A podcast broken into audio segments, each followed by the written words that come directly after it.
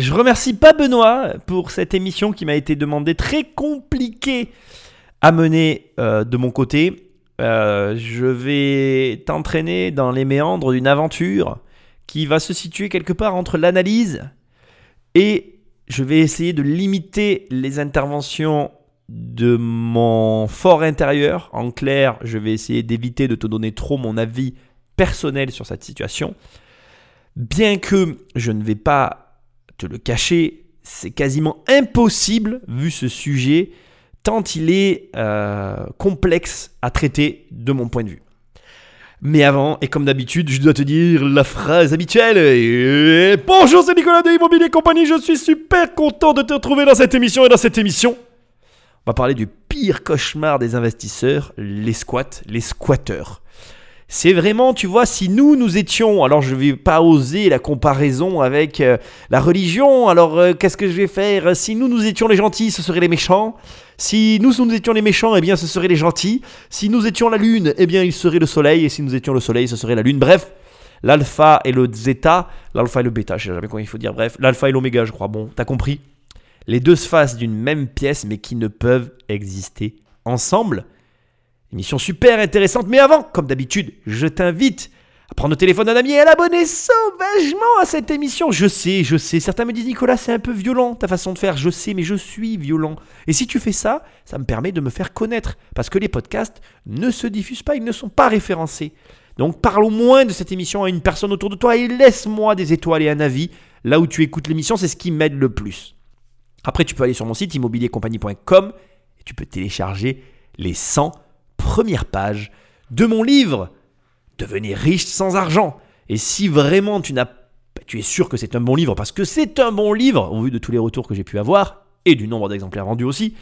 Tu vas sur Amazon, la Fnac ou mon site où tu as un pack complet avec le livre audio, le format numérique et le livre papier que tu reçois par la poste. Et tu peux lire directement les 500 pages de Devenir riche sans argent. Et au demeurant, je te laisse aller voir aussi sur mon site parce que sur immobiliercompagnie.com, il y a d'autres ouvrages. Bref, sinon, tu peux aller dans l'onglet programme et tu as deux programmes, 1 million et 10 millions. C'est hyper facile. Je t'aide à avoir un million d'euros de patrimoine. Je t'aide à avoir 10 millions d'euros de patrimoine. Avec sur le deuxième programme 10 millions d'euros de patrimoine une espèce d'assistance pour créer ta boîte parce que tu n'y arriveras pas sans créer ton entreprise. Bref, tu l'as compris. J'ai fini pour l'usage. C'est parti, nous allons rentrer dans les méandres d'une toute petite émission de 13 minutes. Donc il n'y a que 13 minutes de reportage. Et pourtant, on va tenir une émission entière tous les deux sur ce sujet qui est, somme toute, très complexe pour moi à traiter, pour la simple et bonne raison que en réalité, on est face à un sujet très délicat. Parce que ce sujet, pour beaucoup de personnes, est abordé du point de vue humanitaire.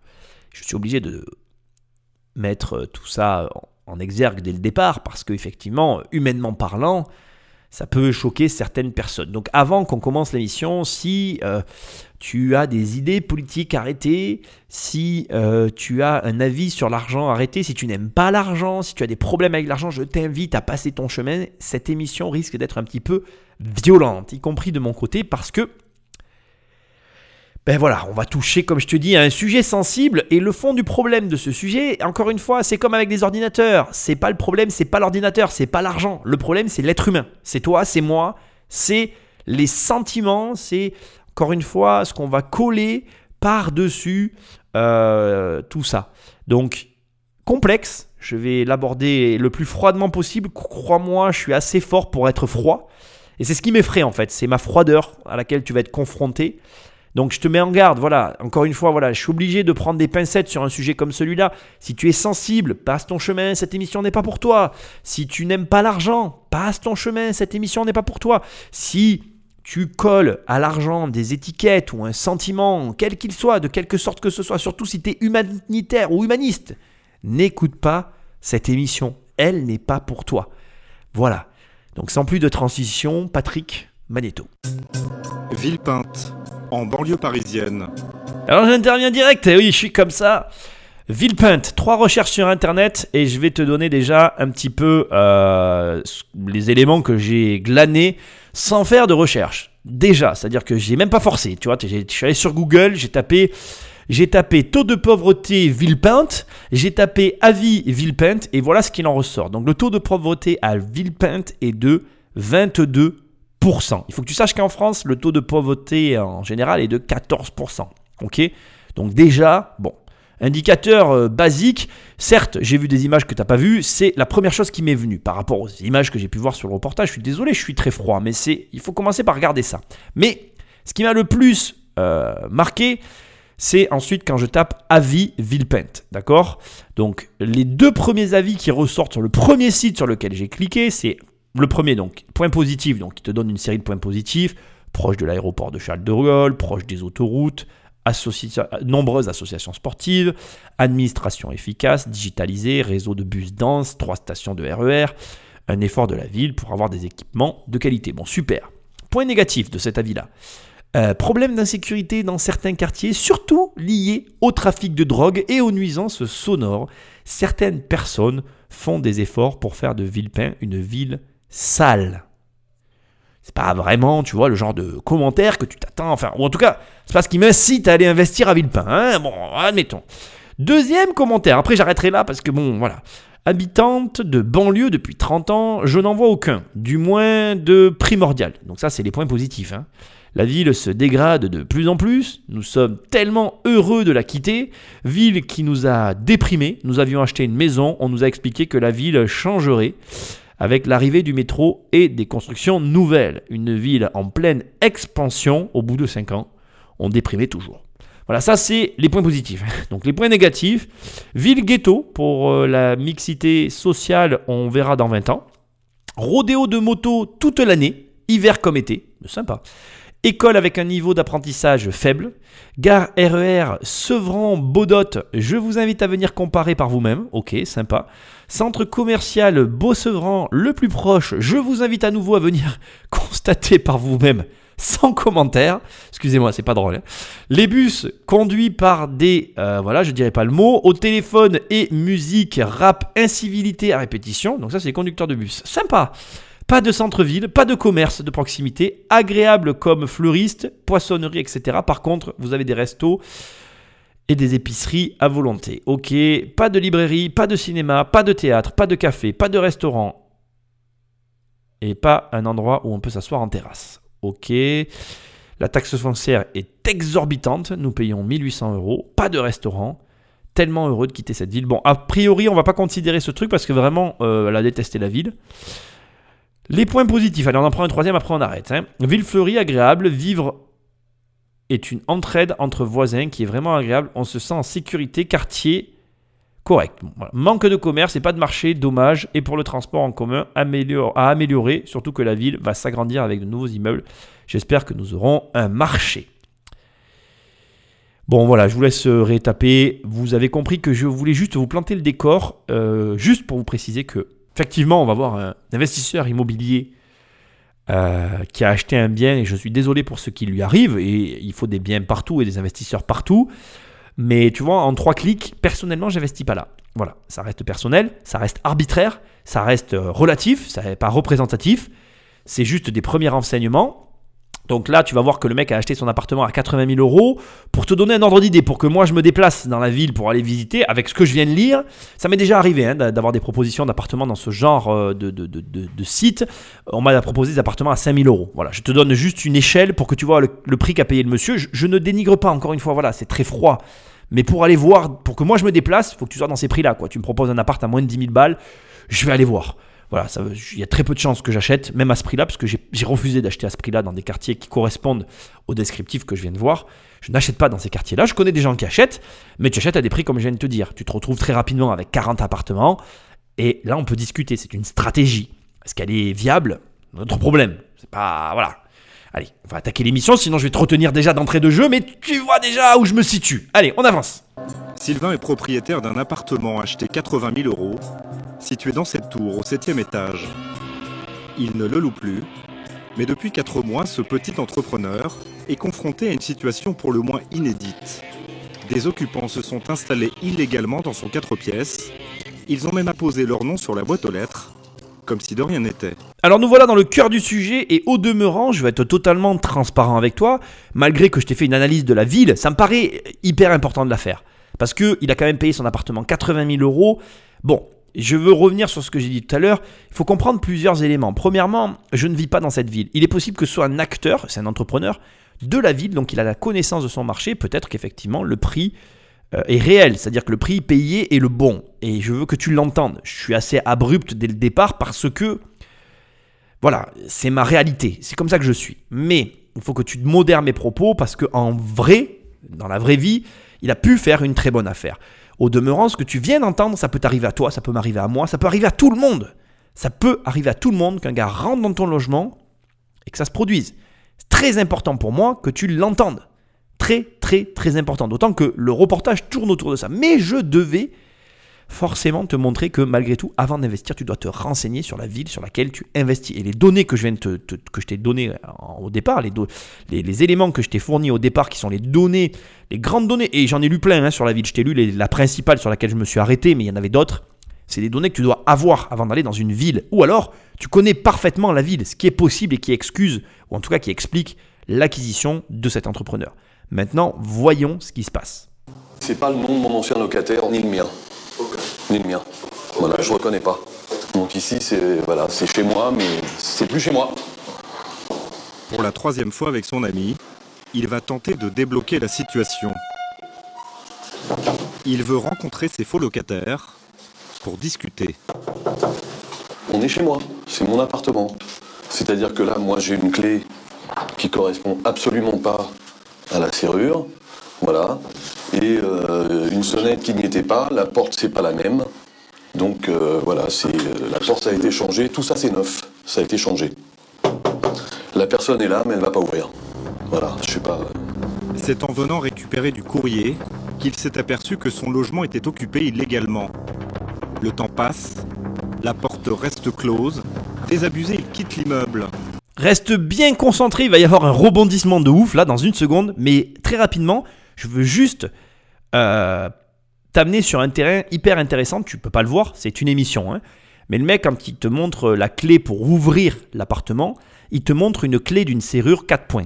3 points, 4 points, une clé plate qui est censée, donc plusieurs éléments sur ces clés, il y a plusieurs types de portes, et euh, ces clés-là, en fait, si tu veux, elles sont censées euh, ne plus, comment dire, elles sont censées euh, ne pas être. Euh, l'effraction est, est censée être plus complexe. Autre élément hyper intéressant, les nouveaux systèmes de ces portes sont donnés pour, en réalité, euh, faire, faire, perdre un temps monstrueux à la personne qui va vouloir changer la porte. Normalement, dans les statistiques qui sont données par les fabricants, je, connais bien hein, tout ça. Hein. Donc je t'explique la clé que j'ai vue. Ça doit être une porte où normalement les gars ils en ont minimum pour une journée, enfin normalement pour une journée, sauf s'ils ont l'habitude, pour euh, enlever la porte. Mais ce que personne te dira, aucun fabricant de porte, personne te dira que je suis sûrement le seul à te dire, c'est qu'en réalité, euh, ces portes, effectivement, sont hyper efficaces. Dans la mesure où tu t'en prends pas au cadre. Et là, ce qu'il faut comprendre, c'est que le cadre de la porte a été complètement changé. Donc, ce que j'essaye de t'expliquer, c'est que si tu t'y connais en bâtiment, que tu sais comment sont faites les portes, que tu sais où t'attaquer à la porte et que tu, que tu arrives avec le matériel qu'il faut, donc euh, une grosse disqueuse avec une scie à métaux, enfin une disqueuse avec un disque à métaux, pardon, euh, un marteau-piqueur et la nouvelle porte, en fait, tu démontes le cadre et t'en as pour une heure ou deux, quoi. Peu importe la porte que tu poses. Et donc, en réalité, le fond du problème, c'est que là, euh, encore une fois, voilà, je, suis désolé de faire ce que je suis en train de faire parce que personne fait son travail, mais automatiquement, la personne qui a changé cet appartement, elle a forcément un complice dans l'immeuble. C'est obligatoire. Je vais t'expliquer pourquoi, c'est très simple. Il n'y a que deux solutions. Soit effectivement, il y a des prises qui sont accessibles dans les communs. Auquel cas, moi, si j'étais le propriétaire, première chose que je demanderais obligatoirement au syndic, c'est de boucher les accès des prises. C'est-à-dire qu'il faut, absolument que dans ton immeuble, il n'y ait aucun accès à une prise pour éviter ce genre de situation. Parce qu'un mec comme moi qui sait comment ça fonctionne, il démonte la porte par le cadre, il repose une nouvelle et tu l'as dans l'os, mon coco. On est d'accord. Bon, voilà. Deuxième élément, les prises ne doivent pas être accessibles autre que par des sécurités que seules les femmes de ménage ou les personnes intervenant sur l'immeuble ont les, clés, de sécurité pour euh, enlever les caches, parce que soit donc il y a un cache et il y, a une prise accessible et le mec qui s'est branché, il a démonté la porte, soit il a un complice dans l'immeuble qui lui a fourni l'électricité pour tomber le cadre et poser la porte. Mais il n'y a pas 36 manières. Avec la clé qu'a le mec, impossible que la porte qui est, là, qui a été changée par le cadre, ait été changée sans une intervention extérieure, en tout cas liée à une prise de courant. Il n'y a aucune disqueuse qui est nécessaire pour tomber les cadres qui marche euh, avec une batterie autonome. Alors après, la technologie a avancé, peut-être que je connais pas les nouvelles disqueuses, et dans ces cas-là, c'est peut-être possible. Je peux me tromper, mais en attendant, il faut du gros matériel pour changer une porte comme ça. Mais c'est réalisable, et ça prend pas une journée, contrairement à ce que te disent les vendeurs de portes. Donc, qu'est-ce que tu dois déduire des informations que je te donne? Si ton bâtiment, ton appartement doit se faire squatter, si le mec sait comment ouvrir l'appartement, il l'ouvrira. Il n'y a aucune sécurité qui empêchera un mec comme moi de rentrer, par exemple. Tu vois Premier élément. Deuxième élément, en fonction de la façon dont tu as été changé la porte, ça vaut le coup de prendre le temps d'observer les communs où là se trouve ton logement pour en déduire s'il y a un complice ou non dans l'immeuble. Ça peut régler beaucoup de problèmes. Et en tout cas, t'aider à, mieux comprendre ce qui s'est passé. On continue, tu vas avoir retournement de situation euh, improbable. Mais au moment de partir, surprise, il tombe nez à nez avec des policiers en civil. Bonjour. Qu'est-ce qui vous a appelé en fait, l'appartement est ici. C'est vous le propriétaire du... C'est moi le propriétaire du logement. On va prendre votre nom Les squatteurs ont appelé la police, importunés par les tambourinements à leur porte de Sylvain. La situation est ubuesque. Ce propriétaire se retrouve dans la peau d'un fauteur de troubles, obligé de se justifier. Apparemment, elle a apparemment envie de me parler. Bonjour. Bonjour.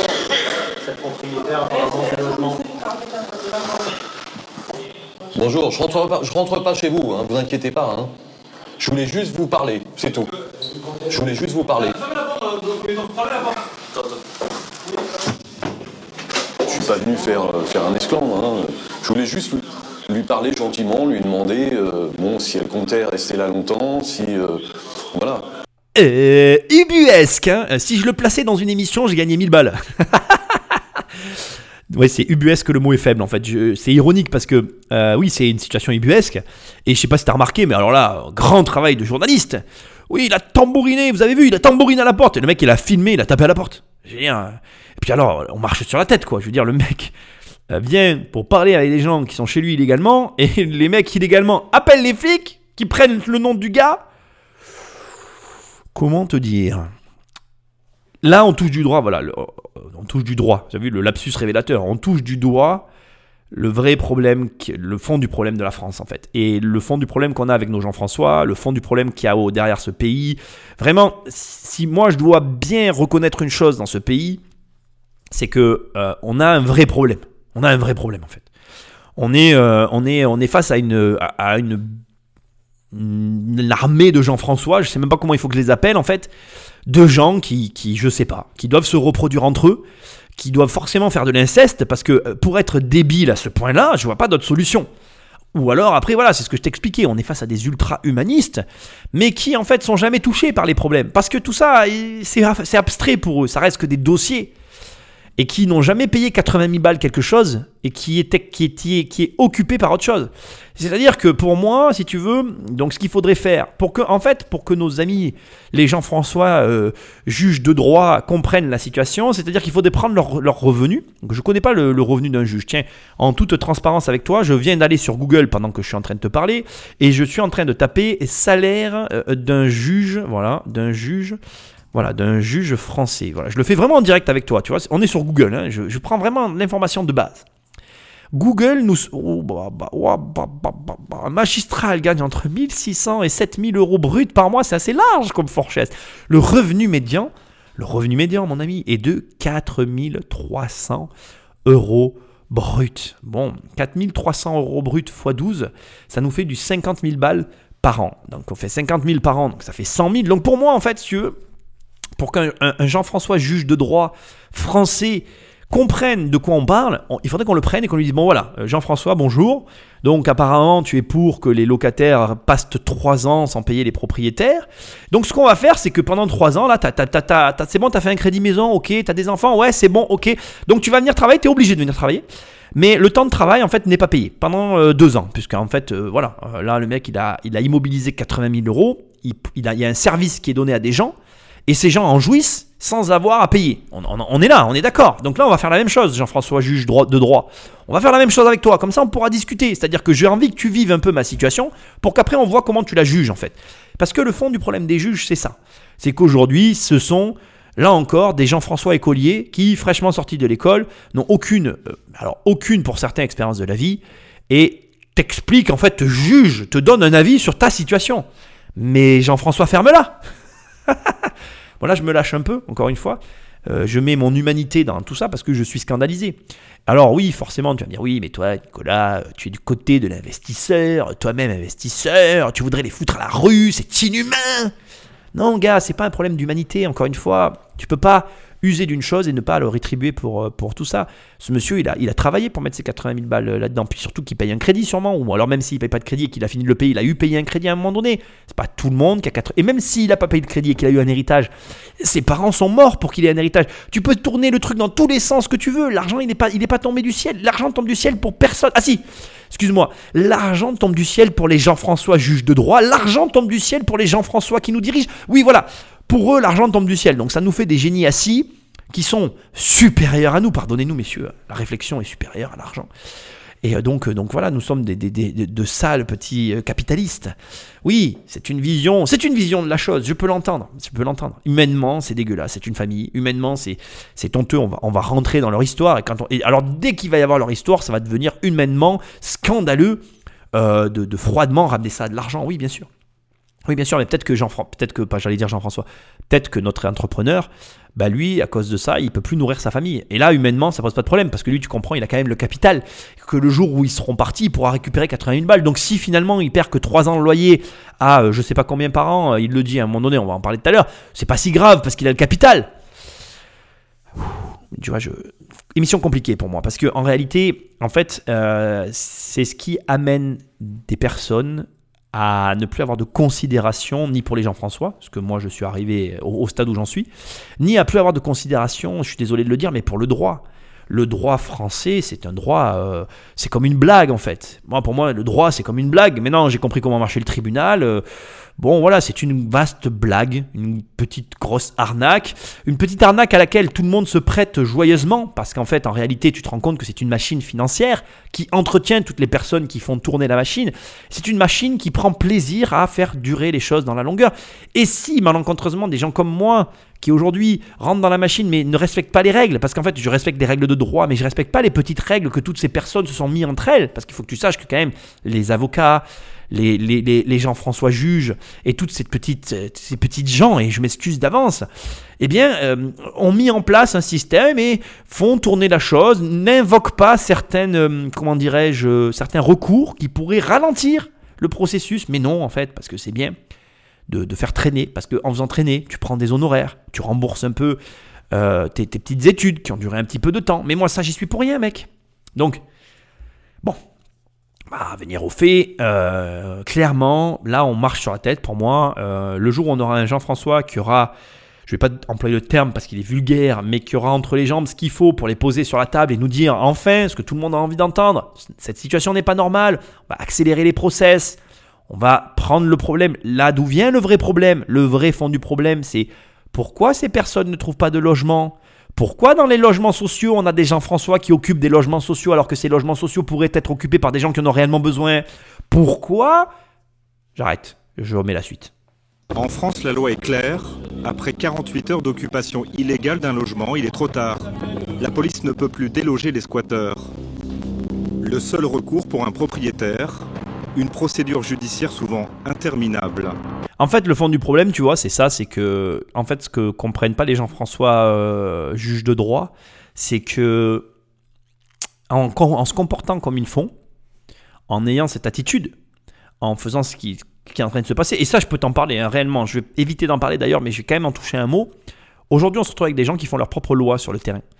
Et, je, voilà, je vais te donner un exemple qui est affreux. Hein. Ce que je vais te dire est affreux, mais il faut que tu l'entendes parce que c'est quelque chose d'une réalité euh, euh, implacable. Tu as 48 heures pour agir. Mais comme les personnes sont là euh, de façon totalement illégale et qu'elles n'ont rien en réalité, enfin tu verras, elles ont des éléments, mais les éléments ne tiennent sur rien. En fait, les 48 heures en permanence sont remis à zéro. C'est 48 heures à partir de quand? À partir de quel moment Je te donne un vide juridique, c'est-à-dire que je te donne un exemple. Hein. Bon, c'est pas bien ce que je fais. Tu rentres dans le logement, tu t'assois dans le logement et tu dis ils, sont rentrés chez moi par effraction, j'habite ici, j'habite ici, j'habite ici, j'habite ici, je sortirai pas, je sortirai pas. Euh, toi, tu as des papiers de droit qui te font de toi le propriétaire, euh, tu les fais virer. Tu dis ah non, mais moi hier ils étaient pas là. Ils n'ont pas de preuve qu'ils étaient là hier.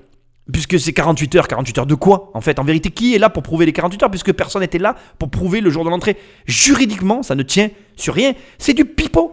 Et donc, en vérité, ça finit comment? Ben, En baston, quoi. je suis affreux, mais c'est comme ça que ça finit. C'est-à-dire que là, tu t'assois. Enfin, personnellement, Euh, je vais pas dire que c'est ce que je ferai parce que après voilà, on a tous des situations différentes. Moi, ma situation aujourd'hui m'empêcherait d'agir de la sorte. Mais la vérité, c'est ça. Et tu vas voir que ce reportage il est super intéressant parce que c'est très relatif. La loi, elle dit que au bout de 48 heures, mais 48 heures, au bout de quand? À quel moment ça commence? Puisque tout est faux en fait. Ça commence quand les 48 heures? Ça commence jamais. Ça commence quand toi, en tant que propriétaire, tu décides que ça commence. Donc tu rentres, tu t'assois et t'attends. Tu dis, ok, appelez les flics, on va voir qui c'est qui a raison. Et puis les flics, ah, c'est chez moi, ils sont rentrés par effraction. Tu sais quoi? Moi, je vais dire ce que je ferais. hein. Moi, je me foutrais un pain à moi-même. Je me défoncerais la tête contre un miroir. Ils m'ont éclaté la gueule. Ces gens m'ont agressé. Et je les foutrais dehors. Et c'est terminé. Mais t'en arrives à ça. Alors Jean-François, juge de droit, si tu m'écoutes, porte un peu ce que t'as entre les jambes. Et Jean-François, libre de droit, sers-toi de ton cerveau. Parce que ça me gave en fait. Ça me gave. Je veux dire, il y a une chose qui est tellement vraie que... j'ai- que. Bon, voilà. Tu prends 100 personnes dans la rue, tu exposes ce truc devant les gens, il y a 100 personnes qui vont te répondre la même chose. Ça n'est pas... Ouais, bah, je te dis ça, il faudrait peut-être presque le faire en fait. Tu sais quoi? Ben, Je vais le faire. je vais le faire. Alors là, je suis pas en matière de le faire, mais on le fera. Là, on est en confinement, mais on va le faire. On va faire une expérience sociale. Et on va voir. On va voir un peu ce que les gens en pensent. Donc là, je suis vraiment pas en mesure de le faire. Tu l'as compris, on est en confinement, mais on fera une contre-émission. D'accord? Et on va euh, prendre des gens au hasard dans la rue et je leur demanderai, alors, dans un futur prochain, hein, euh, cette émission aura un écho un jour et nous verrons ce qu'en pensent les gens. Mais moi, je suis certain, j'ai envie de croire que euh, il faudra prendre un panel de 100 personnes, au moins, peut-être même 200, pour réellement se faire un vrai retour. Je le ferai avec une caméra et je, et je pense que je ferai toute une vidéo autour de ça, parce que c'est réellement intéressant d'essayer de, d'avoir un avis sur la question. Je, suis vraiment intéressé là, tu vois, je, je suis très emballé par mon idée. Je te remercie Benoît, c'est un petit peu grâce à toi. Je pense que le droit, ça devrait être ça. Ça devrait être l'avis de la majorité. Et dans une situation comme celle-là, je suis désolé. Ben, de mon point de vue, je peux déjà te le dire, on est face à deux victimes. Deux victimes qui subissent une situation anormale. Et c'est malheureux. Quelques jours plus tard, nous retournons à Villepinte pour rencontrer les occupants illégaux de l'appartement de Sylvain.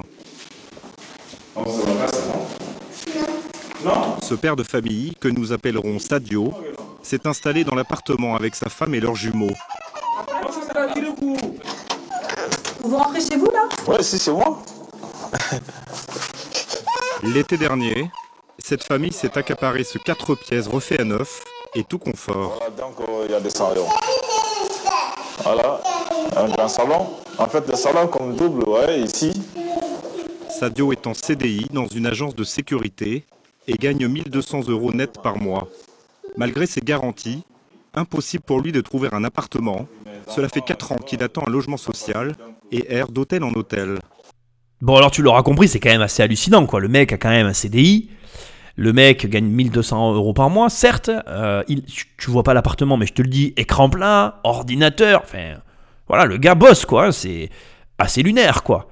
Et, et c'est ouf parce que tu te rends vraiment compte, pour moi en tout cas, du fond du problème. Pour moi, le fond du problème, il est là. La machine, elle, elle fonctionne pas. D'un côté, tu as un propriétaire qui a un logement vide, de l'autre, tu as un gars qui est un potentiel locataire qui n'arrive pas à trouver de logement. Il y a un vrai problème, un vrai problème euh, généralisé sur le marché de l'immobilier, un problème qui est d'ordre, j'ai envie de dire, euh, des garanties, mais aussi c'est lié en fait en réalité avec ce qui se passe avec les gens François juge de droit. C'est que les propriétaires, et moi pour être un propriétaire bailleur, je peux rapidement, et c'est hyper intéressant, ça sera pas rapide, mais t'en toucher un mot. Aujourd'hui, on a un problème en fait, c'est-à-dire que en tant que propriétaire, tu- la procédure, moi j'ai eu, des, j'ai eu et j'aurai encore des impayés, et j'ai des impayés, parce que j'en ai actuellement, au moment où on fait cette émission, j'ai quand même euh, trois impayés. Euh, la, procédure française est, euh, est infernale.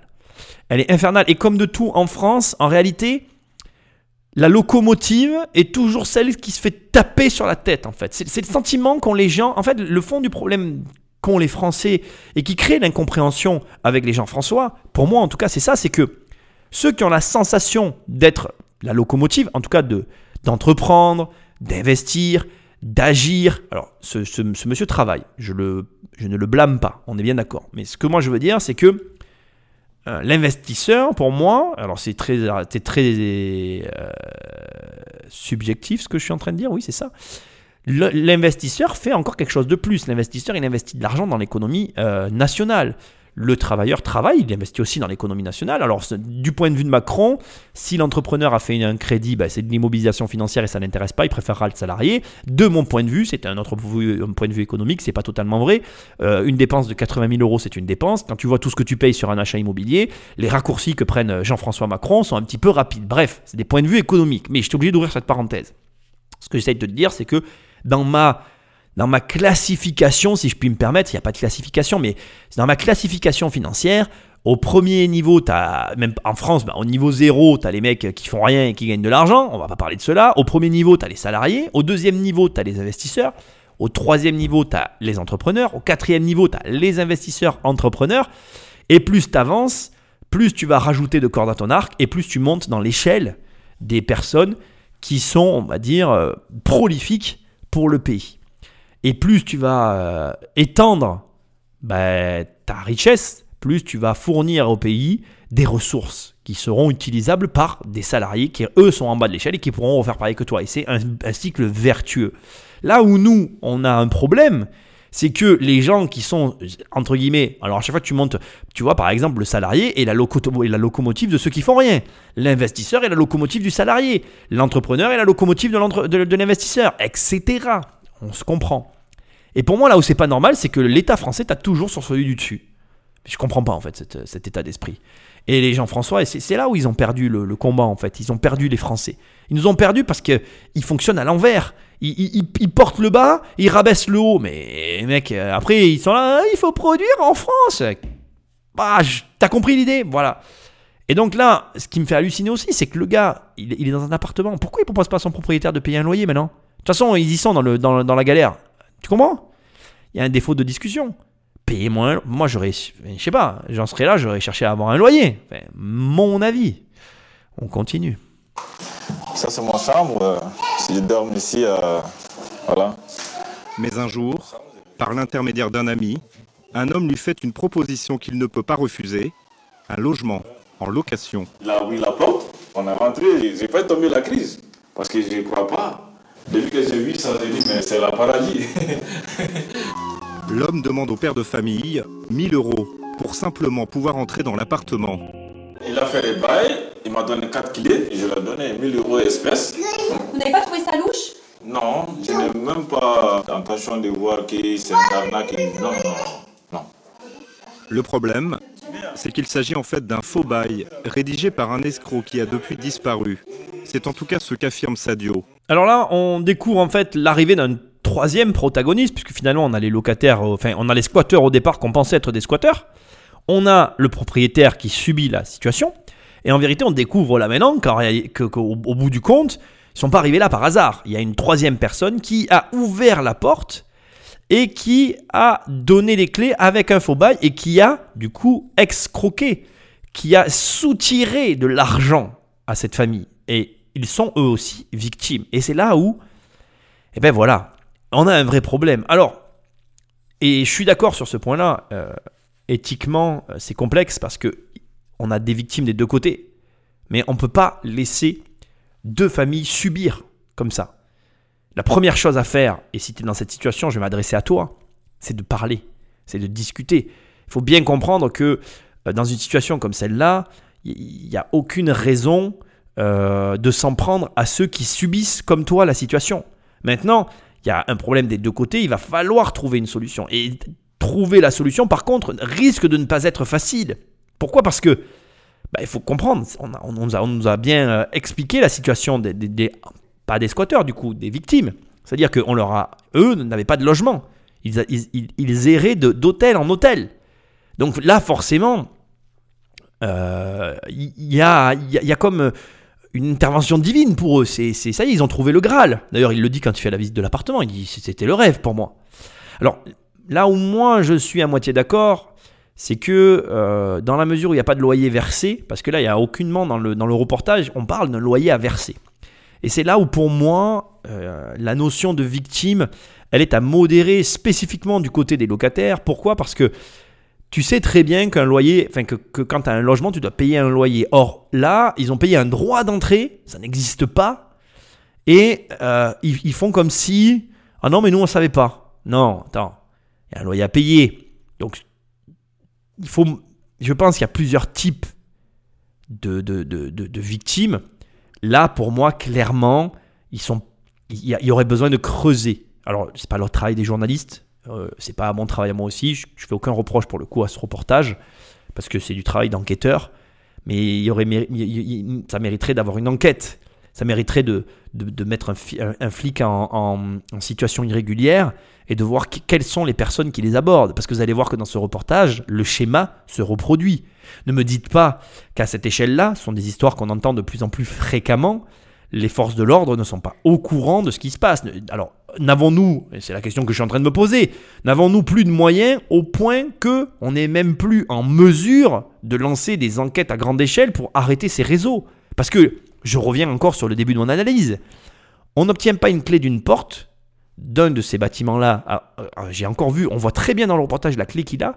Je vous assure que c'est une porte 4 points où, pour rentrer, vous êtes obligé d'enlever le cadre de la porte. C'est impossible que des gars, enfin en tout cas c'est impossible que quelqu'un ne les ait pas vus rentrer s'ils avaient vraiment forcé la porte. Quand tu forces des portes comme ça, moi j'ai forcé des portes, hein. mes propres portes je les ai forcées suite à des départs de locataires à la cloche de bois parce que bon on va pas rentrer dans ces histoires là.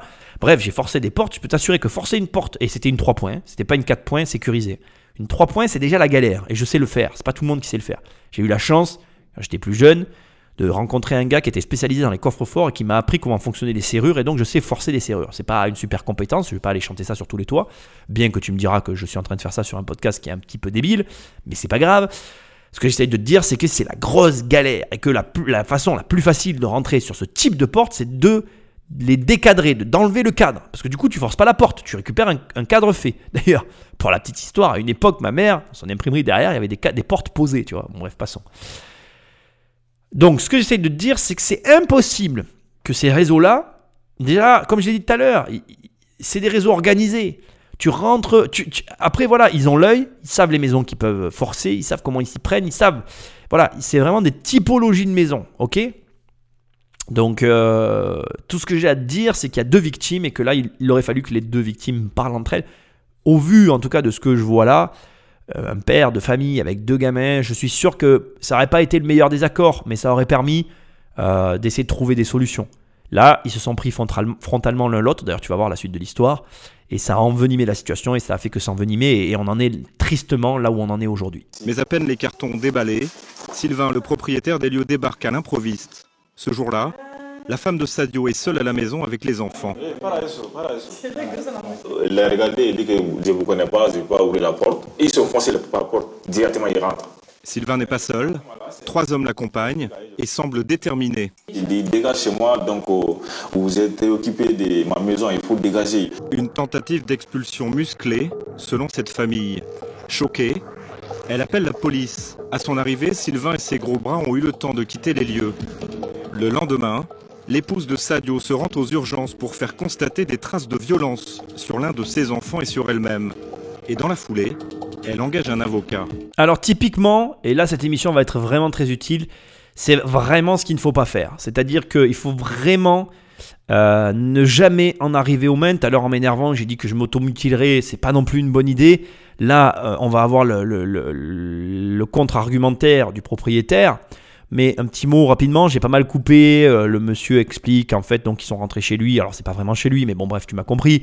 Qu'ils ont pris ses enfants, qu'ils ont tiré sur les bras des gamins. Enfin bref, euh, effectivement, on voit des photos de gamins qui ont des marques sur les bras, comme tu l'as entendu. Donc, du coup, la famille elle engage une procédure pour violence aggravée euh, sur, sur, sur elle-même. Du coup, ça va créer, enfin, ça va créer des tensions, mais voilà, c'est, je sais même pas quoi dire parce que, encore une fois, je suis en colère parce que déjà, euh, dans une situation comme celle-là, dans une situation comme celle-là, c'est là où on a besoin d'un État. Et je suis le premier à le reconnaître. Il faut que vous compreniez que moi, je déteste les Jean-François, je déteste le système tel qu'il a été euh, au point où on en est arrivé aujourd'hui. Je, suis écœuré de tout ça. Et j'aimerais trouver d'autres solutions. Mais là, je reconnais qu'il faut, il faut l'intervention de Jean-François. Il faut que Jean-François arrive et qu'il pose des règles. Mais des vraies règles. Une règle juste, c'est une règle qui ne peut pas faire plaisir aux deux parties. Mais c'est une règle qui ne peut pas non plus euh, mettre comme ça des gens en porte-à-faux à ce point-là. Tu peux pas, euh, à un moment donné, prendre l'argent d'un gars sous prétexte qu'il en a, parce que tu estimes qu'il en a, parce qu'il est propriétaire. Être propriétaire, ça fait pas toi de quelqu'un de riche, hein, mec. hein. Moi, je peux t'assurer que j'ai passé beaucoup d'étapes de la propriété et crois-moi qu'il y en a beaucoup parmi les premières et je suis certain que tu vas te reconnaître quand je vais parler. euh, tu vas, il y en a beaucoup qui sont dans le processus d'enrichissement au travers de l'immobilier et il y en a beaucoup qui se disent putain, mais si c'est ça, c'est long et c'est pas demain que je vais être riche. Alors déjà, premièrement, accroche-toi parce que un jour, du jour au lendemain, tu te réveilles et tu dis ah ouais non mais en fait si j'ai de l'argent, donc il faut pas euh, lâcher. Ça dure un petit peu longtemps, mais il faut pas lâcher. Premièrement, et deuxièmement, on va se dire quand même la vérité, pendant très longtemps, t'as pas d'argent. Pendant très longtemps, tu n'as pas d'argent. Et te prendre ce genre de problématique, ça fait partie du jeu, donc tu dois t'y préparer, mais tu dois surtout pas réagir comme ils ont réagi, tu ne dois surtout pas agir de cette façon-là, tu dois être intelligent, faire preuve de clairvoyance et être malin. Mais prendre les problèmes frontalement de cette façon-là, c'est pas bon. Et moi, j'en veux vraiment aux Jean-François aussi pour ça, parce que là, on a besoin d'eux et ils y sont pas. Et, euh, et on est vraiment, là, tu es vraiment, tu vois, euh, tu es réellement dans euh, la politique. Et je vais t'expliquer pourquoi. Parce que les travailleurs, c'est un enjeu électoral et il vaut mieux flatter les travailleurs parce que tu auras plus de voix. Parce qu'en termes de volume, il y a beaucoup plus de travailleurs que d'investisseurs. Plus tu montes dans l'échelle de l'enrichissement, moins il y a de personnes, donc moins l'enjeu électoral est fort. Et paradoxalement, plus tu as besoin de ces gens-là pour leurs finances, parce que ça, ça t'intéresse, hein, en tant que Jean-François, euh, tu es très intéressé par les finances, hein, parce que tu n'en as pas, donc il faut bien que tu l'apprennes à ceux qui en ont. Mais par contre, comme ta manière d'être et d'être euh, mise en place, elle est électoralement parlant par la majorité, eh ben du coup, voilà, t'as tout compris, on va favoriser la majorité. Donc ça crée un déséquilibre, un déséquilibre qui amène à des drames. C'est dramatique dans tous les sens du terme. Voilà, donc oui, euh, je suis en colère quand je vois ça. Oui, c'est pas normal. Je dis pas que il faut foutre ces gens dehors. Je dis pas que le propriétaire a raison. Je suis pas en train de dire ça. Je dis que il faut que ça change. Que aujourd'hui, il faut qu'il y ait des gens qui ont des vrais euh, corones, qui se penchent sur le sujet. C'est pas parce que je le dis dans une autre langue que ça enlève la vulgarité du terme, mais c'est ce que je pense. Qui se penchent réellement sur le sujet et qui proposent une vraie solution alternative. La situation ne peut pas rester comme ça. Écoute ce qu'a à dire le propriétaire et tu vas voir que voilà, c'est les deux parties pour moi euh, sont, dans le faux quoi. Nous retrouvons Sylvain, le propriétaire, à son domicile principal. Il admet s'être rendu chez ses squatteurs, mais conteste formellement avoir employé la manière forte. Selon lui, il n'y a eu aucune violence. L'avocate de la partie adverse a entamé une procédure contre moi. Elle me reproche des choses euh, que j'ai pas faites. Voilà, j'ai pas envie d'en parler. J'ai une procédure, je ne peux pas en parler. Voilà. Point barre. D'accord. Euh, J'espère que, que cette histoire se réglera euh, le mieux possible pour tout le monde. Pour mes squatteurs qui sont victimes et pour moi qui suis une victime aussi. En attendant, ce qui le préoccupe, ce sont tous ces mois de loyer qu'il ne perçoit plus. Pour l'instant, je perds à peu près 10 000 euros depuis cette histoire de squat. Ça va être, euh, à mon avis, avant le mois de juin l'année prochaine, ce sera pas réglé. Imaginez-vous combien ça va me coûter.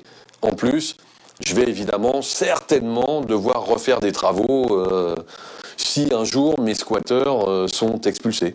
La bataille juridique de Sylvain contre ses occupants illégaux est loin d'être gagnée. Les procédures d'expulsion peuvent durer des années. Histoire n'est pas un cas isolé. Pour commencer, je veux préciser que j'apprécie énormément la- l'analyse que fait le propriétaire. Je sais pas si tu mesures réellement ce, qui vient de se passer, mais il dit lui-même qu'il se, se reconnaît comme étant victime et il reconnaît les personnes qui aliènent son droit comme des victimes. Déjà, je tiens à préciser que c'est une preuve de grande intelligence. Ose- J'ose que tu, j'espère que tu imagines la colère qu'il y a dans cette personne. Et malgré cette colère, le gars a la présence d'esprit de dire ces mots-là. Alors certes, il y a la caméra, tu peux trouver plein de choses et tout, mais ça montre quand même la présence d'esprit du gars et la réflexion qu'il y a derrière.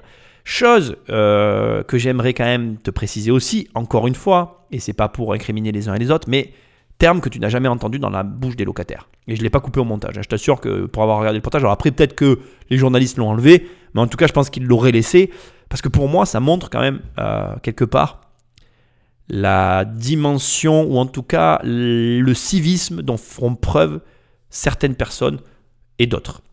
Et je dis pas ça pour euh, rabaisser l'une personne plutôt que l'autre, mais encore une fois, ça amène une certaine forme de réflexion, je trouve, dans le débat. Au demeurant, maintenant, ce sur quoi je veux t'amener, c'est que le droit, sous réserve de la bienséance, est en train de perturber un droit fondamental qui est la liberté du- d'une personne. Je m'explique. Pour moi, le la liberté, ta liberté commence là où s'arrête celle, là où commence celle de l'autre. J'ai eu du mal à le dire, je vais le redire. Pour moi, ta liberté s'arrête là où commence celle de ton voisin. Et là, clairement, on a une personne, un couple, qui empiète complètement sur la liberté d'un autre. La liberté de cette personne, c'est d'exploiter son logement. Il l'a acheté pour un rapport financier. Aujourd'hui, le rapport financier est biaisé. Le gars, je sais pas où il en est de sa procédure. Ce qui se passe, c'est qu'il en a pour 3 ans, à 10 000 balles par an. On est à 30 000 euros de perte. Bon, euh, 30 000 euros de perte sur un capital de 80, ça vaut plus le coup. Je sais pas si les Jean-François euh, juges de nos régions et de nos campagnes ont conscience de tout ça. Et d'ailleurs, euh, les Jean-François de juges de droit, est-ce qu'ils en ont juste conscience de la gravité de ce qu'ils sont en train de laisser faire? Ça, ça, ça, ça connote, ça colle une étiquette sur la justice. Mais moi, si j'avais une vocation, honnêtement, moi j'ai une vocation qui est l'immobilier, j'aime vraiment mon métier, je ferai tout ce qui est dans mon pouvoir pour que l'immobilier n'ait pas cette étiquette. Et donc si les Jean-François juges de droit avaient une quelconque once d'amour-propre et de vocation envers la justice, ils ne laisseraient pas ces étiquettes être collées comme ça. Ils agiraient aux plus hautes instances de la Jean-Françoise Académie pour que ça change, pour qu'il y ait des changements qui s'opèrent. C'est une aberration sans nom. J'ai jamais vu un truc pareil. Aucune personne saine de corps et d'esprit ne pourrait. Je, je, je rêverais qu'on me mette un Jean-François en face de moi et qu'il m'explique. J'aimerais bien qu'il m'explique. En 30 secondes, son raisonnement, il est plié. Je lui dirais Tu travailles gratuit, toi? Bon, bah alors dégage. Viens me parler quand tu auras fait deux ans ou trois ans de, de, de, de gratuité avec des gosses et des charges. Personne n'accepterait ça. Pas même les locataires qu'on voit là. La preuve, ils travaillent. Et quand ils travaillent pas, on va le voir à la suite. Mais tu verras, ils ont des sources de revenus. Les, les, mecs, ils resteraient pas là s'ils n'avaient pas de revenus. Faut arrêter de délirer, les gars. C'est- laisser organiser des vols manifestes. C'est une honte. C'est honteux. J'ai- honte de ce qui se passe. Et j'ai honte qu'on laisse faire ça. Et on est tous coupables. On est tous coupables. On est tous là à, à- à- à manifester pour tout un tas de trucs. Et là, on a tout de temps en temps un pauvre reportage de 13 minutes qui parle de ça. Et on laisse faire. Mais écoutez les gars, je vais vous dire, la suite, elle est aux petits oignons. Jean-François Bienséance, assis-toi, celle-là, elle est cadeau, elle est pour toi. Merci les journalistes, je n'ai pas souvent l'occasion de le dire. Merci, parce que là, vous êtes allés, mais vraiment là où il fallait, pour nous montrer ce qu'il fallait qu'on entende, ce qu'on voit. Et là, on voit réellement le... Mais c'est de la folie, c'est de la folie. Dans les grandes villes, le marché de l'immobilier est confronté à une nouvelle forme de délinquance. Changement de porte et des serrures à l'insu du propriétaire, faux bail. Des escrocs profitent de la fragilité de familles précaires en leur faisant miroiter un logement soi-disant vacant. Et parfois, il suffit de quelques jours d'absence pour qu'un propriétaire se retrouve avec des occupants illégaux à son propre domicile. Donc là, ce petit passage, je veux juste vous souligner un point. Je suis quand même assez d'accord avec l'analyse. En tout cas, de ce que moi j'en sais, ça touche effectivement les grandes villes. Alors j'entends par les grandes villes, si par exemple je prends ma région, je qualifierais Montpellier, Marseille, Nice, ça ce sont des grandes villes. Toutes les autres villes sont un peu moins touchées pour l'instant par ce phénomène. À mon avis, tout le monde est touché, mais pas encore à une échelle nationale. Mais je pense, et je veux quand même le dire à ce stade, que à continuer de laisser faire, ça va dégénérer. Ça va dégénérer parce que de tous les côtés, euh, d'abord, je tiens à le préciser, encore une fois, je ne rencontrerai pas d'histoire ici. Je ne rentre pas dans certains détails parce que je ne peux pas. C'est assez facile de comprendre que c'est public et que je ne peux pas me permettre de, voilà, de, parler librement. Mais il y a des gens qui se laissent déjà pas faire. Et c'est pas. euh, voilà. C'est pas la solution. La vraie solution, c'est que la justice prenne ses responsabilités et agisse. Mais écoutez cette histoire, elle est euh, vraiment pour moi, elle montre non seulement euh, la défaillance du système et le fait que ça doit réellement s'arrêter. Ça doit s'arrêter et il faut agir dans ce sens. Madame Nguyen possède un pavillon à Vitry-sur-Seine, en région parisienne. Mais depuis une semaine, elle habite chez sa fille et son gendre. Cette retraitée de 82 ans, au caractère bien trempé, ne peut plus rentrer chez elle. Mais madame, vous n'êtes pas chez vous en ce moment? Mais non, Qu'est-ce qui vous est arrivé?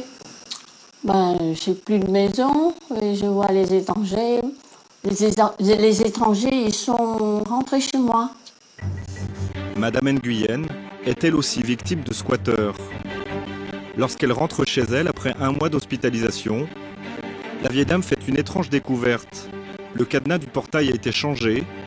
Alain, son gendre, décide de l'enjamber et tombe sur une famille qui vient tout juste de s'installer dans la maison. Dans la première chambre euh, à gauche, hein, oui, il y avait une personne avec un jeune homme qui dormait dedans, dans la chambre. Après, je me suis en- en- avancé en face. À l'intérieur, il y avait un couple dans le lit, un couple euh, jeune dans le lit, plus un berceau avec un bébé dedans. Voilà. Alors j'avais demandé de sortir. Les intrus refusent de quitter les lieux. C'était il y a quelques jours à peine. Oui, tu as bien entendu, plus de 80 ans et elle s'est fait squatter par des gars pendant qu'elle était à l'hôpital. L'histoire est rocambolesque, on va, la laisser un peu avancer. Je t'ai laissé tout le passage et j'ai pas trop coupé le reportage parce que là, j'espère bien que tu as bien noté les détails, je dois les souligner. Il y avait une maman avec un enfant et deux hommes. Écoute la suite. Le pavillon de Madame Nguyen est situé dans une rue tranquille de Vitry-sur-Seine. Elle l'a acheté il y a 40 ans. Lorsque nous nous présentons sur place, une jeune femme nous ouvre le portillon. Nous l'appellerons Sophia, elle a 21 ans.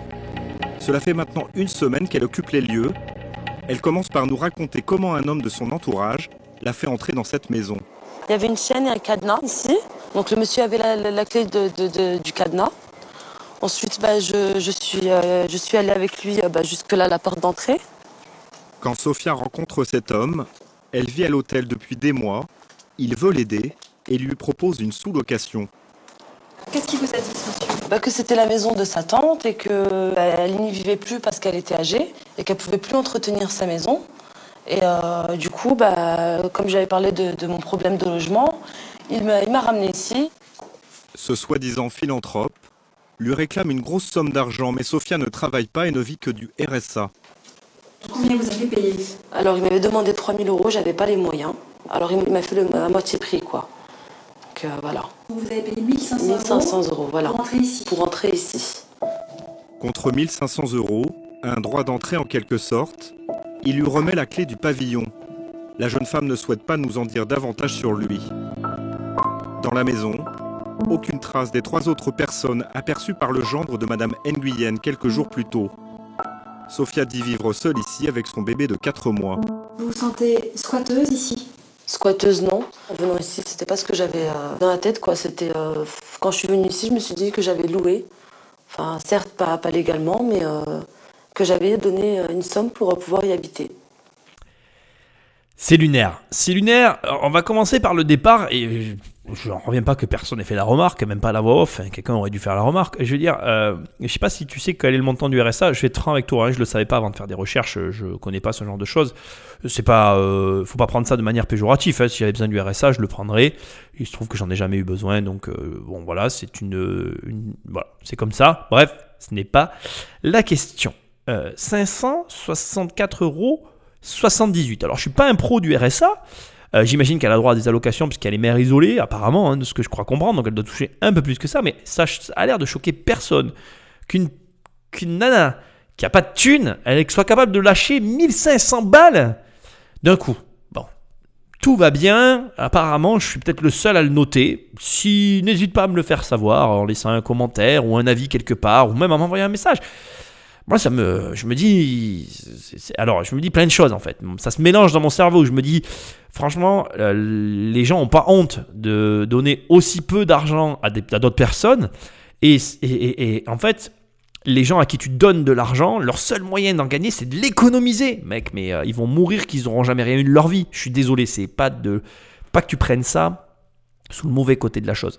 Ce que j'essaye de te montrer en disant ça, c'est les dommages, les dégâts que font ce genre de revenus. Parce que c'est même pas des revenus. D'abord, moi, je peux t'en parler. Euh, quand j'ai des annonces de biens immobiliers et que c'est moi qui gérais, le nombre d'appels que j'avais de gens qui me disaient, euh, que je leur, enfin, où je leur demandais, quand je décrochais le téléphone, allô, bonjour, nanana, on discute, Euh, vous avez quoi comme revenu? Le RSA Mec, c'est pas un revenu le RSA. Il faut atterrir. Enfin, moi, ça me fait. C'est lunaire pour moi. Et quand je découvre que les mecs, ils gagnent 564 euros par mois et ils se débrouillent de mettre de l'argent de côté, tu m'étonnes que dans ce pays, on n'aime pas les riches. Parce que si tu crois, ce qu'il y a de sûr, voilà, si tu m'écoutes, ce qu'il y a de sûr, c'est que les riches, ils font tout sauf ça, tu vois. Les riches, ils dépensent leur argent. Et, les gens qui n'ont pas d'argent, eux, ils l'économisent. Donc, euh, déjà, si tu m'écoutes et que tu économises, t'as rien compris, en fait. Voilà, je te le dis, t'as rien compris. T'as, t'as juste euh, besoin de lire des livres, prendre des formations, euh, paye, paye, dépense tes sous, en fait. Voilà, achète des trucs. Même, euh, même si c'est pas des formations et des livres, tant pis, c'est pas grave. Dépense, ça te fera du bien. Bon, ok, on va, on va passer ce point-là qui m'a mais euh, transpercé le cœur. Quoi. Je me suis dit, waouh. Donc la nana, et en plus, après, je crois que ce qu'il y a de pire, tu vois, c'est qu'elle me dit, oui, alors, dans le reportage, la nana, tranquille, elle dit, oui, je sais que, oui, bon, euh, j'ai conscience que j'ai pris un logement de manière illégale. Donc elle en avait conscience, donc déjà, bon, euh, tu me diras, faute avouée est à moitié pardonnée, mais bon, pas de problème. Est-ce que tu sais que tu l'as pris à une nana de plus de 80 ans? Ouais, non, bon, peut-être pas. Ouais, si, il a dit que c'était ta grand-mère, bon. Le l'arnaqueur malin, il est au courant que la sous-loc existe. On s'adresse pas à n'importe qui quand même. La sous-location, euh, bon, euh, déjà pour employer ces termes-là, pour en comprendre le, fonctionnement euh, et, l'adapter dans, le bon contexte, dans la phrase, faut quand même un peu savoir, tu vois. Moi, j'ai des gens autour de moi qui sont pas dans l'immobilier. Bon, la sous-loc, euh, ils savent même pas que ça existe, quoi. Pour eux, bon, ça, leur paraît normal de pouvoir louer un appartement qui est déjà loué, tu vois. Et moi, je, si tu m'écoutes et que tu t'y connais en immobilier, ça peut te choquer ce que je dis, mais il faut, bien prendre conscience que tout le monde ne s'y connaît pas. Bon, ce que j'essaye de mettre en exergue, c'est qu'on est face à un arnaqueur qui s'y connaît un minimum. Mais alors, pour moi, ce qui est le pire, ce qui est juste énormissime, c'est que je sais pas si tu as remarqué, mais je suis pas enquêteur de police, j'écoute juste un reportage. On a un mode opératoire. C'est-à-dire que, je sais pas si tu fait attention, je suis obligé de vraiment insister, mais là, on a deux reportages, deux villes différentes, avec deux types de profils très différents dans le sens où ce sont des familles, mais très identiques dans le sens où ils errent d'hôtel en hôtel. Tu vas le découvrir après. Ce sont des gens issus du même système qui rentrent dans les logements qui leur sont proposés de la même façon. Ce qui veut dire qu'on est bien face à une bande organisée. Pourquoi? Et je t'expliquais, je pense que tu as fait attention. Dans les deux cas, ça me, ça me tue, mais je suis sidéré. Franchement, il faut que je devienne flic, j'en sais rien, mais dans les deux cas, les personnes, elles payent une somme et elles accèdent au logement. C'est-à-dire que tout le monde sur cette foutue planète sait qu'un loyer se paye tous les mois, ce qui fait que tu comprends pourquoi les victimes qui sont mises en place dans les logements savent qu'elles sont en- illégalement. En réalité, eh, c'est pas la sous-location qui leur font dire que c'est illégal, c'est rien de tout ça. C'est qu'elles comprennent que Apparemment, la, bande organisée qui a mis en place le système leur dit vous payez une fois, c'est pour ça qu'ils leur demandent 3000 balles, le maximum possible à l'entrée, parce que vous payez une somme et vous avez le logement, mais ça n'existe nulle part. S'il y a bien un système qu'on sait tous, c'est que ce que tu ailles, j'en sais rien, dans n'importe quel pays où tu as envie, tu vas payer un loyer tous les mois. Or là, deux affaires, dans deux villes différentes, qui, bizarrement, fonctionnent sur le même système. Donc, euh, clairement, je suis désolé, mais euh, soit les forces de l'ordre sont vraiment en faillite, elles ont plus de thunes, elles n'ont pas les moyens de s'attaquer à cette bande organisée, soit les gars, il faut faire quelque chose. Je suis désolé, mais c'est pas normal que ce soit moi qui constate ça, de, assis derrière mon micro, en écoutant une émission, et que je fasse des analyses financières, et que je suis capable de te dire, bah, il y a une bande organisée derrière. Alors certes, je suis un professionnel du secteur, je veux bien entendre que ça aide un peu, à peut-être voir des choses que tout un chacun ne verrait pas. Mais là, les gars, il faut faire un truc, quoi. Enfin, j'en sais rien. Bon, on va continuer, mais tu vois, c'est hyper intéressant. Euh, quand tu maîtrises bien un sujet, tu peux même le creuser sur des axes comme là où on est dans un axe euh, légal ou même voire euh, de détective. Et j'ai rien fait de particulier qu'écouter, faire attention un peu à ce qui se disait, faire quelques recherches, mais t'es foncièrement alors capable de le faire toi aussi déjà premièrement et deuxièmement, je veux dire, ça ne demande pas de grandes euh, capacités en dehors d'une maîtrise de son métier. Ce qui nous montre et qui va me permettre ici de te rappeler, ce que je te rappelle dans mon livre Devenir riche sans argent et que je te rappellerai toute ma vie, développe des compétences. Quand je te vends mes programmes, je te vends mes compétences. Je te vends un outil. Mais toi, tu dois les développer derrière. C'est pas parce que tu vas acheter mon programme que ça s'arrête là. Tu as du travail personnel. Et quand tu auras même fini, il faut améliorer le système en permanence. Moi, je continue à m'améliorer. Je continue à travailler. Qu'est-ce que tu fais pour t'améliorer? On écoute la suite. Cette jeune mère célibataire refuse catégoriquement de quitter les lieux. Ce squat, c'est son seul refuge. Au grand désespoir de Madame Nguyen, la propriétaire. Ce matin, toute la famille est sur le pied de guerre. Objectif Déloger au plus vite la squatteuse. Pour cela, il lui faut un maximum de documents. Première étape, se procurer un justificatif de domicile auprès de son fournisseur d'énergie. Donc vous allez expulser vos squatteurs aujourd'hui. Tout de suite même, quand c'est après mes, mes, mon- mes documents, tout de suite dehors les, les squatteurs. Mais alors que l'employé cherche le contrat, elle va s'apercevoir qu'un autre abonnement vient d'être souscrit pour la maison de Madame Nguyen. Madame est toujours chez nous. Mais euh, l'autre personne, euh, c'est en cours d'ouverture chez un autre fournisseur, le squatter. Aussi surprenant que cela puisse paraître, Sophia, la jeune mère célibataire, a pu elle aussi prendre un abonnement chez un fournisseur d'énergie. Pas besoin de bail ou de contrat de location pour obtenir un contrat d'électricité et donc un justificatif de domicile. Pour Madame Nguyen et ses proches, les choses se compliquent, il faut faire vite. Ils décident de jouer le tout pour le tout. Direction le commissariat de Vitry-sur-Seine. Je le savais, je vais pas te le cacher, je le savais, puisque j'ai une locataire qui m'a pas payé mon loyer pendant des années et en réalité, elle s'était branchée sur le compteur d'électricité des communs et, euh, et je, me, je me suis énervé. Tu peux pas t'imaginer après EDF, c'est parti dans tous les sens. Enfin, c'était terrible. Bon, Euh, c'est très compliqué comme situation. Il faut que tu comprennes que, euh, comme je te l'ai dit tout à l'heure, je me suis énervé euh, un petit peu tout à l'heure en t'expliquant. Euh, là, on est sur une situation très tendue. Et ce qui montre l'anormalité de la chose, c'est qu'on est face à une personne de plus de 80 ans, avec des parents, avec des enjeux derrière, une maison familiale, 40 ans de vie dans une baraque, squattée par des gens. c'est honteux. C'est honteux. Ce qui est honteux, c'est que la, la justice, les gens François, personne ne veut régler ce problème parce qu'encore une fois, comme je te l'ai dit tout à l'heure, on est face à un problème à la fois électoral, humanitaire. Enfin, il y a tout un, mélange qui se fait autour de ça, qui est un espèce de secret de polichinelle. Alors, un secret de polichinelle, si tu sais pas ce que c'est, c'est quelque chose dont tout le monde est au courant, mais que euh, personne n'ose aborder parce que c'est délicat, tu comprends. Mais là, euh, voilà, face à une vieille dame de 80 ans, alors qu'est-ce qui est délicat? C'est-à-dire que une loi, si elle était bonne, si, si ce, ce principe où effectivement tu te mets à squatter, si c'était bien en fait, ben là on serait pas gêné. Cette vieille dame de 80 ans, mais laissons-la dehors, pas de problème, c'est la loi après tout. Mais oui, si, la loi elle était bien faite, tu serais pas dérangé. Mais là, tu, vois bien que c'est, une loi de merde, excuse-moi. Mais alors là, j'essaye de me contrôler pour pas être vulgaire.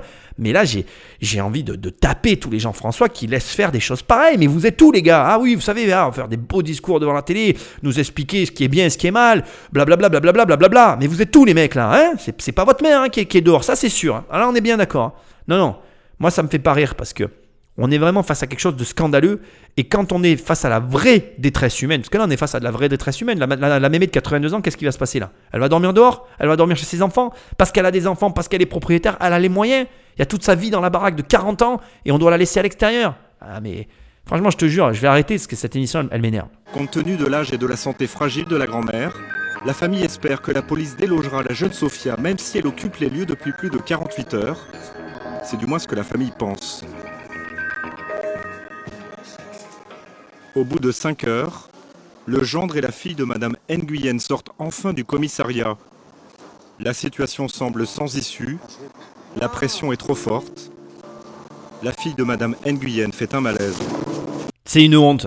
C'est une honte, je suis scandalisé. C'est, j'ai coupé hein, le passage du malaise et tout. Moi, je suis pas là pour, la, pour, pour faire mon beurre sur la détresse humaine. Ça me gave en fait. J'aimerais tellement là qu'il y ait un mec en face de moi qui défende ce genre de situation, qui me dit ah ouais non mais tu peux pas mettre des gens dehors, Nicolas. gna, gna. Ah oui? Ah ben là ben vas-y, ton, ton idée elle est super bonne là. Ben voilà, ben laisse la mamie dehors. hein, voilà, rends, rends les enfants malades.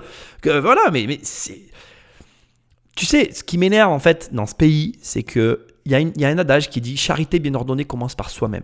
Dans ce pays, on veut se la jouer grand seigneur alors qu'on est fauché. On va, on va, on va mettre les mots sur les mots, tu vois. On est un pays de fauchés. Voilà. La, la- la France est fauchée. On était grand, on était, on était puissant, du temps des rois, hein, parce que le- la dernière fois que la France elle a été puissante, c'était du temps de Louis XIV et du temps de Napoléon. Ça te dérange ce que je dis? Ben dégage, ça me gave en fait. Voilà, là on était puissant.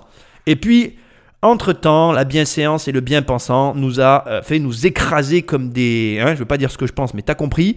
Et maintenant, ah oui, il faut qu'on soit généreux. Ah oui, non, on peut pas faire ci, on peut pas faire ça. Mais mec, t'as plus de thunes. Commence par t'occuper de toi avant de vouloir faire le Seigneur. Voilà, alors ce pays, sous réserve des droits de l'homme, de nanani, nanana, et ben voilà. Voilà, voilà, c'est beau les droits de l'homme. Et ben ta, ta propre population, cette dame de 80 ans qui mérite quoi? La paisibilité, le calme, qui mérite d'avoir ben, tout ce qu'elle mérite d'avoir parce qu'elle a porté notre pays, eh ben non. Ah non, il y a une loi qui dit que les squatteurs, parce qu'ils sont là depuis plus de 48 heures, ils peuvent rester. Bravo. Bravo, bravo, moi je dis. Voilà, donc tu, tu vois, cette émission, elle était délicate pour moi parce que ça me gave. Et parce que ce qui me gave, c'est d'être en face de gens qui c'est des, des chapons en fait. Voilà, c'est des petits chapons qu'on devrait bouffer pour les fêtes. Mais non, ils nous dirigent. Enfin, ils nous dirigent. C'est un bien grand mot, tu vois. C'est, c'est comme si tu donnais le, volant à un mec qui t'explique qu'il va dans le mur. Voilà, voilà tu vois le mur là-bas, ben je vais dedans. C'est cool. Allez, file-moi les clés, j'y vais. Voilà, c'est ça, ça, ça qu'on a fait. On a donné la- les clés à des mecs débiles. Bref, la suite, en fait, ça va être une mascarade. Donc je vais quand même te l'analyser. Là, je t'ai fait aucune analyse parce que je suis obligé de te passer ce- ce moment de vie pour que tu vois, pour que tu comprennes en fait ce que je te disais tout à l'heure. Une loi, elle est débile dès l'instant qu'elle ne fonctionne pas en toutes circonstances. Là, ça marche pas leur truc. Il faut qu'ils changent. Changer, putain. Changer, ça me gave. Mais rebondissement une demi-heure plus tard. Est-ce la présence de notre caméra? En tout cas fait rarissime, les policiers décident finalement de déloger la squatteuse sur ordre du préfet. L'expulsion a lieu alors que nous sommes aux côtés de Madame Nguyen. Bonne nouvelle, à la maison. Comment? À la maison. Oui. Bravo, La bravo. clé est là. Vous pouvez rentrer chez vous. Oui, voilà, rentrez chez moi. Ce soir, vous Oui, dormez à la maison. tout de suite, tout de suite, la clé est là. Tu as le droit de penser que je suis jamais content, mais je suis encore plus scandalisé parce que, comme le dit le journaliste, fait rarissime, est-ce dû à nos caméras? Mec, euh, prends une caméra, mets tout sur YouTube et fous la pression à Jean-François. Alors, c'est- c'est honteux. C'est c'est juste une honte. Qu'est-ce que ça veut dire? Ça n'a pas de sens. Ça n'a pas de sens. Donc, elle, parce que, voilà, alors, parce que c'est une personne âgée, bon, ce qui est normal, attention, je suis très heureux pour elle. Mais tout ça n'a aucun sens. Et c'est, je crois, je crois que cette émission, au demeurant, qui est une émission immobilière, représente la quintessence de l'incompréhension de notre peuple face à, ses- à son gouvernement, en fait. C'est la quintessence du problème de la politique. C'est, c'est des lois qui sont incompréhensibles, parce que là, la loi, elle est incompréhensible, elle n'a aucun sens. Encore une fois, voilà, euh, j'ai hâte de pouvoir faire une émission avec un micro-trottoir pour voir un peu des retours, parce que ça n'a aucun sens. Ça n'a aucun sens. J'espère pouvoir arriver à prendre le nombre de personnes qu'il faut pour avoir le retour, euh, un retour réel et, pouvoir donner un, semblant de, de- de- tendance de tout ça et pouvoir m'exprimer sur le sujet avec des données scientifiques. Mais j'ose espérer que les gens euh, auront quand même un sens de la droiture et de la justice de manière euh, unanime. C'est mon, espérance. On verra ça plus tard. Mais ce que j'essaye de dire, c'est que donc d'un côté, je suis certain qu'unanimement, on va tous reconnaître que c'est une aberration ce truc. Et en parallèle, peut-être parce qu'il y a les caméras, peut-être parce que c'est une vieille dame, enfin on ne sait pas pourquoi, sans passer par le juge ni rien, là pour le coup, elle, elle a le droit de récupérer son logement tout de suite. Du délire. Du, délire total. Là, tu as envie de te prendre la tête contre les murs et de te la taper très fort. Et je dis ça parce que je suis quelqu'un de modéré, mais en réalité, tu as envie de prendre la tête d'un Jean-François et de la lui taper contre un mur. Voilà. Et de lui dire Bon, alors écoute, maintenant, tu vas m'écouter. Parce que ça, ça rentre pas. Ça, c'est, dramatique. C'est dramatique euh, qu'on, voit des choses comme ça. On est au 21e siècle, à l'ère d'Internet, la communication. On envoie des satellites sur la Lune et on n'est pas foutu de pondre une loi qui soit cohérente et qui soit unanime, ou en tout cas qui soit acceptée par l'unanimité. Non. En fait, nos, nos, nos, nos abrutis congénitaux et consanguins qui, qui nous dirigent sont meilleurs que nous, alors ils, sont- ils savent mieux que nous ce qui est bon pour nous. Ah non, j'en peux plus en fait. Je, je ne peux pas faire ce genre d'émission. Benoît, tu ne m'envoies jamais plus ce genre de truc. D'abord, premièrement, t'as vu la pièce. Deuxièmement, tu le vois bien, je pète un câblon parce que ça. ça en fait, en fait je, suis, content d'aucun côté en fait, parce que ça n'a aucune logique. Alors oui, je suis scandalisé de ce qui est arrivé à cette vieille mais je suis aussi scandalisé qu'elle arrive à de cause parce qu'elle aurait pas dû pouvoir y arriver.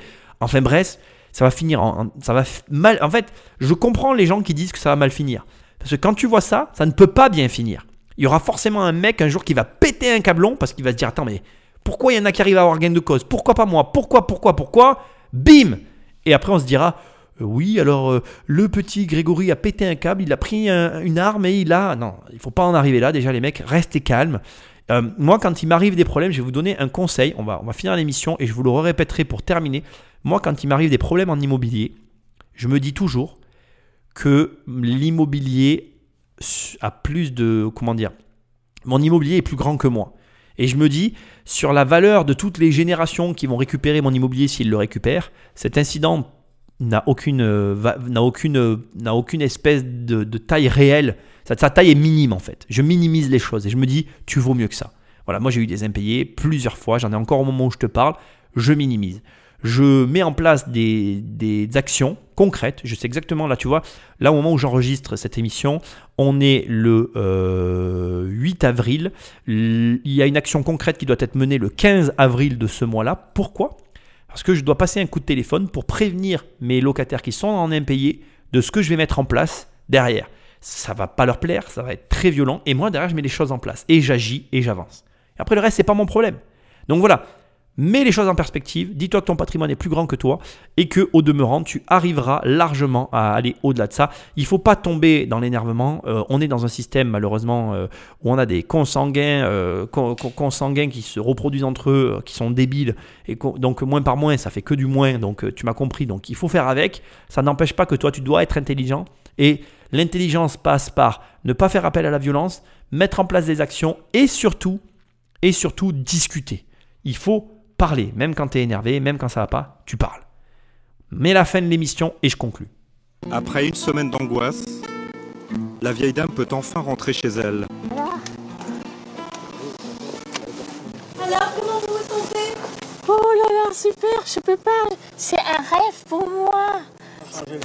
La police leur a remis la clé de la serrure, changée à la va-vite par les occupants illégaux. La famille décide d'inspecter la maison, pièce par pièce. Il y a encore une heure, Sophia et son bébé prenaient sans le savoir leur dernier repas chez la vieille dame.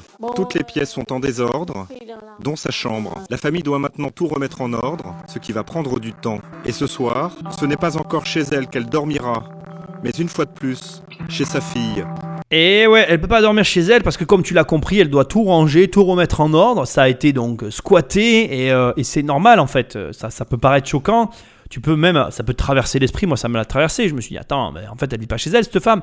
Mais non, pas du tout. En réalité, c'est un peu plus complexe que ça. On se retrouve dans une situation où moi, je le, je le comprends. La, la baraque, elle est dégueulasse. Donc, euh, tu vas venir euh, pendant quelques temps tout remettre en ordre. Ce qui me tue, en fait, donc c'est déjà qu'elle est réussie euh, pour un processus qui normalement peut prendre des années là, parce que les caméras, les machins, les trucs, ben voilà, il a fallu arrondir les angles. Ce qui veut dire que il y a quand même des gens, François, qui savent que ces processus, que c'est que ce qui se passe dans ces situations-là, c'est absolument pas normal. Et pour autant, euh, je suis désolé de dire ce que je vais dire, mais je peux pas m'empêcher de trouver que c'est juste que cette vieille dame récupère sa maison. Et ça va donner un contraste très bien avec la fin de l'émission parce que, effectivement, cette vieille dame retrouve sa maison et c'est normal. Et effectivement, la jeune femme et son bébé, elle, Un peu plus tard dans la soirée, nous retrouvons Sophia, la squatteuse. Elle a été provisoirement relogée à l'hôtel par le SAMU social pour violation de domicile. Cette mère célibataire risque un an de prison et 15 000 euros d'amende. Comme elle, des milliers de personnes en grande détresse sont obligées d'accepter des offres de logement illégales, faute de mieux. Ce qui me désole avec la France, c'est exactement ce qu'on vient d'entendre. Un an de prison, 15 000 euros d'amende pour une personne qui a un bébé, pas d'argent, c'est ridicule. En réalité, c'est- tout dans les extrêmes. Et après, on s'étonne que moi je sois comme ça. Mais je suis un petit peu le reflet de mon pays, hein, j'ai envie de dire. hein. C'est n'importe quoi. À quoi ça sert de coller des amendes de 15 000 balles à des gens qu'on sait pertinemment qu'ils pourront jamais payer? C'est vraiment, c'est du symbole en fait. Voilà, on est dans le symbole pur et dur. Ah, on est content. Ça me rappelle l'émission de Monsieur Dieter où on lui a collé je sais pas combien de millions alors que c'était lunaire là encore quoi. C'est du Alors au lieu d'avoir des gens en face de nous qui agissent réellement, qui proposent des vraies solutions, qui règlent au final pour de bon les problèmes, mais on se retrouve comme ça avec des situations où finalement, bah, cette émission, je sais pas ce que toi elle te laisse comme sentiment, mais moi elle me laisse un goût amer. Parce que au bout du compte, oui, je suis en colère après tout le monde.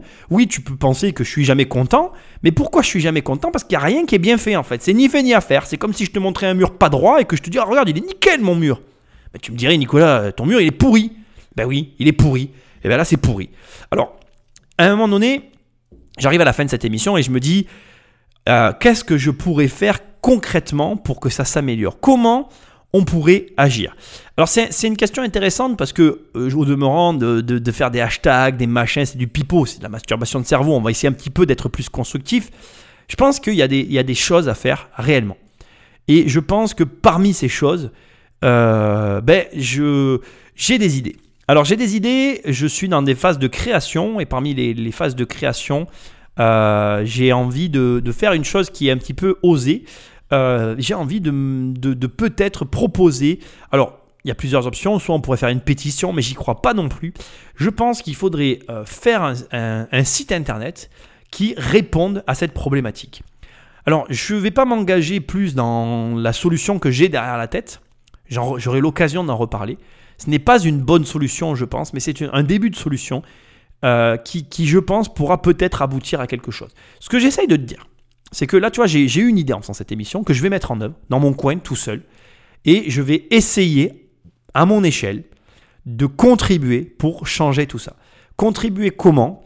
Eh ben, Je vais essayer de faire en sorte que les locataires et les propriétaires aient un espace, euh, c'est l'idée que j'ai derrière la tête, pour pas discuter, hein, pas du tout, mais pour s'évaluer entre grandes guillemets. Ce ne sera pas un endroit où on va pouvoir se noter, tu verras. J'ai une idée que je vais mettre en œuvre et qui, j'espère, aboutira.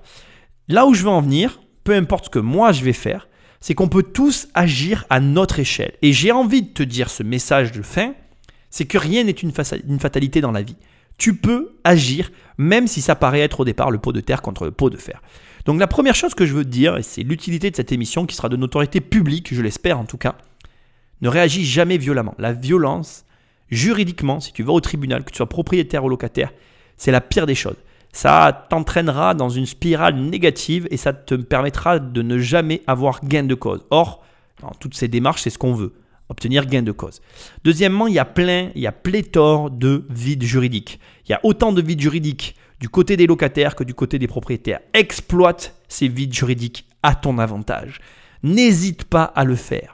Je suis pas bien placé ici publiquement pour t'expliquer les tenants et aboutissants de ce que je sous-entends ici, mais je ne peux que t'inviter à te défendre. Ça n'est pas plus normal que effectivement un locataire avec un enfant, un bébé en bas âge se retrouve dans la rue, que ce n'est aussi normal qu'une vieille dame, sous prétexte qu'elle ait une maison, se retrouve expulsée à plus de 80 ans parce que des squatteurs ou des squatteuses ont décidé de s'installer là.